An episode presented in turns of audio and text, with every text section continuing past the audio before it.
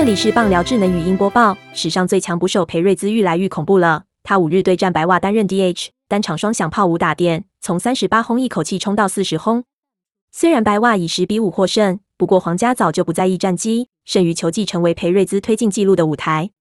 天使大谷翔平同日开轰来到四十三轰，但两人的差距缩小到只有三轰了。裴瑞兹前一仗被触身球砸到颈部，暂时因为疼痛无法穿戴捕手护具，该以指定打击身份上场。这场比赛全雷打满天飞，白袜首局上轰了两发，裴瑞兹第三局还以颜色，接着第五局追加一发三分炮。这场打击战可说相当激烈精彩，白袜火力终究高出一截，全场十五支安打赢得不侥幸。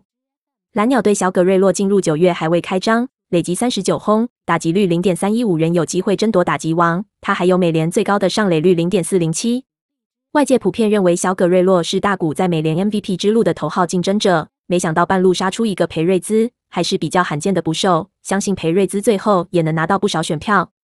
国联暂居全垒打王的是教士队小塔提斯，他因为受伤损失一些出赛机会，目前累积三十七轰。由于国联第二名的打者才达到三十轰，小塔提斯的王座可说比大谷还稳。不过在 MVP 之路上，被成人球星哈波表现亮眼，二十六轰，三成打击率，四成上垒率都是无可挑剔，成为小塔提斯的强敌。本档新闻由中时新闻网提供，卢品清编辑，微软智能语音播报，慢投录制完成。